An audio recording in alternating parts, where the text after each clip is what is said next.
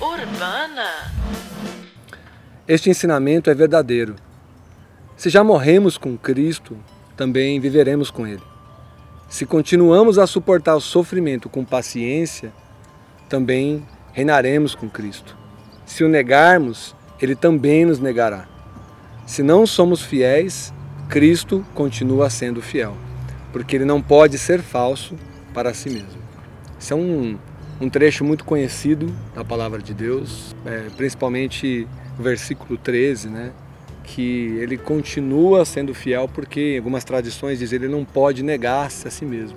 Ele, ele é fidelidade e, e ele é amor. Mas será que quando a gente pensa em negar a Cristo, a gente está pensando em atos concretos, em, em atitudes externas? Será que negar a Cristo é isso? Porque eu fico pensando se existe esse texto é porque existe o risco de, da negação, né? É curioso porque quando nós aceitamos a Cristo e que nós tomamos parte numa vida cristã e tomamos parte na nossa comunidade de fé, não se passa pela nossa cabeça negar Jesus. Passa na cabeça de vocês, de alguns de vocês assim, cara, eu acho que rola um risco de eu estar negando a Cristo, rola um risco de eu. E o que Paulo está tá escrevendo nessa carta para Timóteo é: existe esse risco. Existe o risco de você negar a Cristo. E se você negar, o que vai rolar é isso. E... Só que ele, na questão da fidelidade, vai ser infalível, só que você não vai ser infalível. E aí lá vamos nós de novo pensar que nós somos errantes, viciados, problemáticos, chorões, né? tantos problemas que a gente tem. A gente tem algumas ideias sobre negação que, que são muito explícitas, por exemplo, a de Pedro, né? que a gente sabe, a gente aprendeu na escola bíblica que Pedro negou a Jesus três vezes, porque ele foi procurado como um relacionado de Jesus e ele disse que não três vezes, né? Ele falou, não conheço, não estou ligado, não sei quem é, não sei o que que, que que ele fez, eu não tenho parte nisso. Dificilmente a gente vai fazer isso, né? Na minha época, quando eu era criança, assim, na escola ser crente não era tão legal quanto é hoje. Então, às vezes, a gente tinha um pouco de vergonha de falar que era crente. Não era o meu caso, mas a maioria, né, era meio que agente secreto, assim, de Deus, né? Vivia no, no, no gueto, assim, né? Mas no, no capítulo 18 de João tem essa, essa história muito clara, muito direta, né? Do momento em que, em que Jesus é negado por, por Pedro numa atitude clara, o exemplo que, que a Ângela já nos deu do, do, do filme, né, do Scorsese, é, é, bem interessante. Mas eu queria pegar por aí, muito na fala do Gilson, na fala do, do Assis, de não ser aquela negação proposital, mas pode ser que a gente esteja negando é, Jesus nas coisas mais sutis. É, algumas igrejas vão dizer que, por exemplo, tomar remédio é uma negação, né? Que assim, se Deus pode curar, por que, que você toma remédio? Isso dá um nó na cabeça de um monte de gente. Vai ter gente que fala assim, pô, acender incenso, para que, que você vai acender incenso, né? Você tem a Jesus, por que, que você vai fazer uma coisa dessa? Mas eu acho que de uma maneira sutil, isso é uma opinião particular, mas um ponto interessante para discutir é que realmente a gente acaba negando a Cristo muito mais do que a gente imagina por quem ele é em nós e pelo que Ele faz em nós. Nós, nós escolhemos pecar, nós escolhemos errar, nós escolhemos não fazer.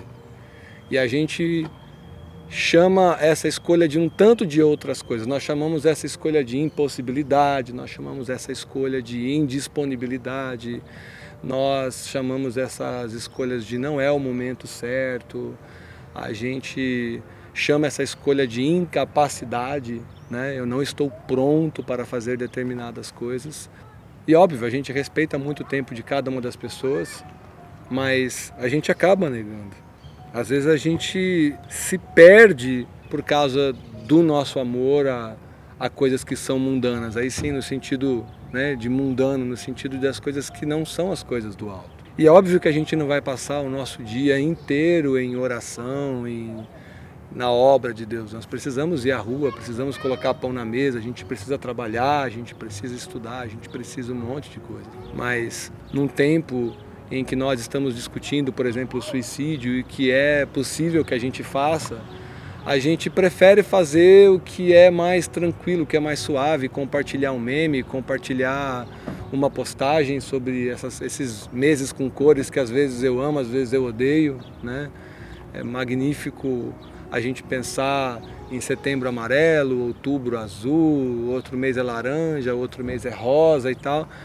Só que às vezes eu fico meio preocupado porque servir a Cristo e ser parte do ministério de Cristo vai muito além do que apenas participar dessas campanhas de internet. E às vezes a gente está negando o auxílio a uma pessoa que está abandonada, estamos negando o nosso ouvido, estamos negando a nossa presença, estamos negando o nosso tempo para coisas que deveriam ser parte da nossa vida de verdade. E eu não quero que ninguém se sinta culpado pelo aquilo que não faz, a gente, mas a gente pode muito bem medir as nossas intenções. A gente às vezes não percebe que não está permitindo que Deus seja, que Jesus, que Cristo seja absoluto, que Ele seja mais presente, que o volume dele seja mais alto na nossa vida. A gente se perde com, com demasiada frequência, assim. Eu acho que a gente vai sempre evitar essa negação mais óbvia, mais exposta, mais externa, mas às vezes a gente continua negando a Jesus. É, eu tenho um amigo americano que chama Buddy Walker. Ele me falou uma vez de um, de um estudo em que as pessoas hoje, para serem evangelizadas, elas precisam escutar o evangelho, a pregação dita pelo menos sete vezes, assim. Além de tudo que nós fazemos do bem, de apoiar, de estar junto, as pessoas são resistentes a Cristo por causa da religião. Então, tá tudo indo bem, nós somos amigos e tal, e daí quando você chega para a pessoa e fala, olha, é, ele é o caminho, a verdade e a vida. E as pessoas demoram muito a, a a aceitar a vida de Cristo.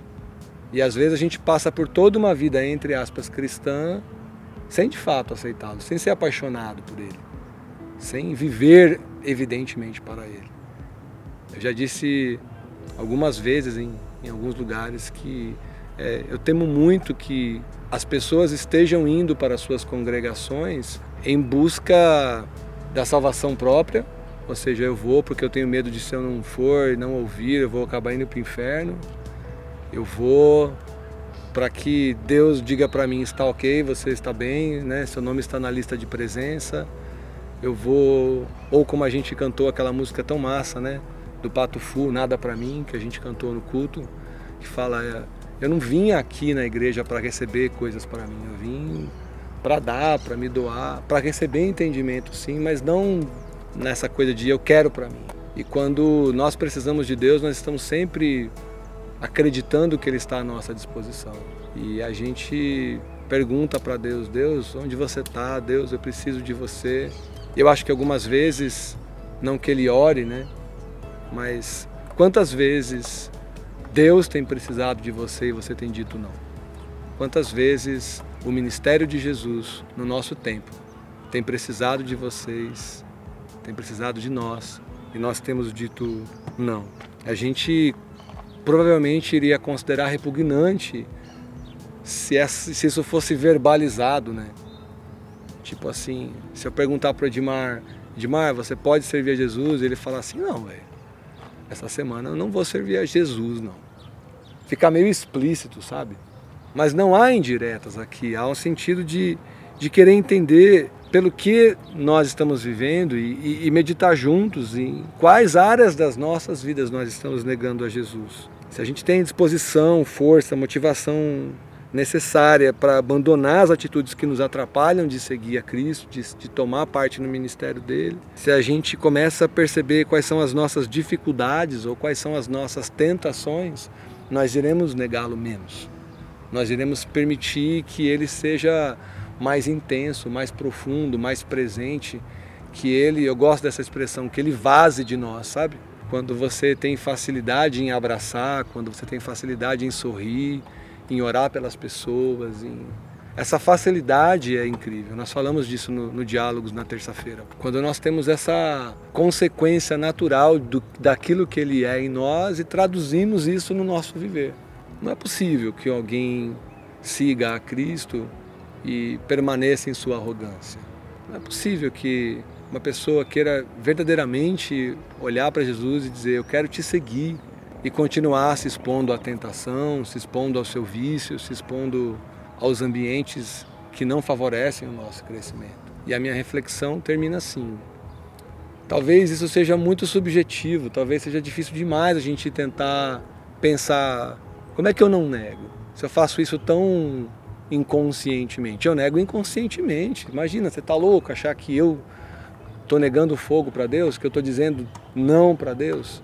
Tudo bem, mas eu poderia inverter a polaridade dessa questão e te perguntar: para quais coisas que não são de Deus você tem dito costumeiramente sim? Aí é mais fácil de entender, não é? Se você inverte a polaridade da questão. Onde você tem dito sim? O que você tem permitido acontecer? O que você já percebeu que não é de Deus, mas você já perdeu a energia de lutar? E agora?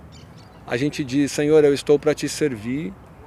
Senhor, eu estou usando o tempo livre para te amar eu quero estar na escola bíblica, eu quero estar no diálogos e aprender mais sobre ti. Eu quero baixar todos esses podcasts e, e ouvir o que o Senhor tem falado para a gente. Eu quero estar na programação da igreja, eu quero crescer. Nesse momento eu quero ler todos os livros cristãos para minha edificação espiritual. E eu quero, eu quero te servir cada vez mais, cada vez mais. Mas aquele peso, aquele negócio que vai te impedir eternamente é justamente aquela porta que você não abriu para que ele possa tratar. E essa porta, ela tem um nome diferente no coração de cada um de nós. Para algumas pessoas ela é uma timidez, para outras ela é um vício, para outras ela é uma condição emocional, para outras é uma condição social, para outras é uma condição psicológica, para outras é safadeza pura para outras pessoas mais jovens do que idosos, né?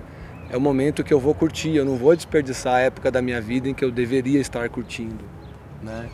Ou se eu estou curtindo da maneira errada. Eu estou dizendo sim para várias coisas que vão só fazer bagunça dentro de mim. É muito doido, né? Vocês já foram em essas feiras, essas convenções, esses eventos de apresentação de feira de negócios, feira de, da casa, feira de, de, da indústria imobiliária, feira do automóvel, feira da música, feira da noiva, feira da, do sapato, né? Quantos de vocês já foram num negócio desse? Quantos de vocês trouxeram um bolo de papel e de coisas que nunca mais vocês iriam usar?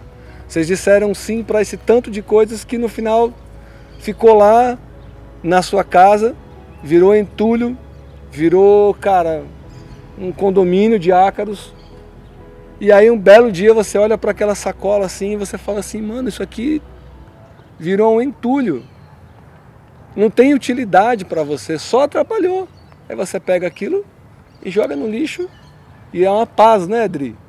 Quando a gente faz isso, fala assim, ah, me livrei, que coisa boa. Né? Eu sei que vocês têm isso. Quem, quem, quem mora em casa, em apartamento, de vez em quando você vai pega um saco, né? E aí você começa a juntar aquilo e você olha que você juntou três sacos, cara, de 50 litros de coisas que você não precisa, cara.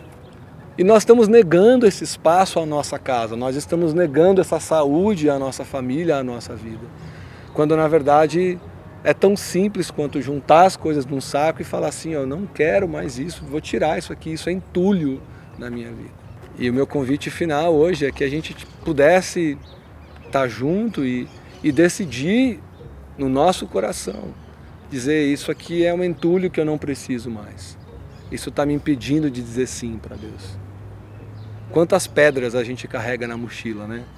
Às vezes a gente está andando, cara, com uma mochila cheia de pedras, cheia de objetos que não funcionam, cheia de, de conhecimento e de elementos que não não são para que a gente cresça, nem para que o Evangelho de Jesus Cristo se aperfeiçoe em nós.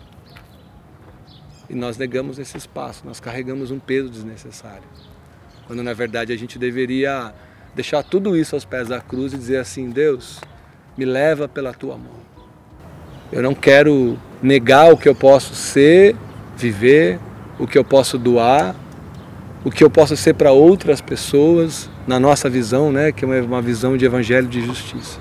E que a gente possa reconhecer que nas coisas mais sutis nós podemos estar negando aquele que negou-se a si mesmo e que foi obediente até a morte, uma morte de cruz. Amém? Que a gente pense nisso.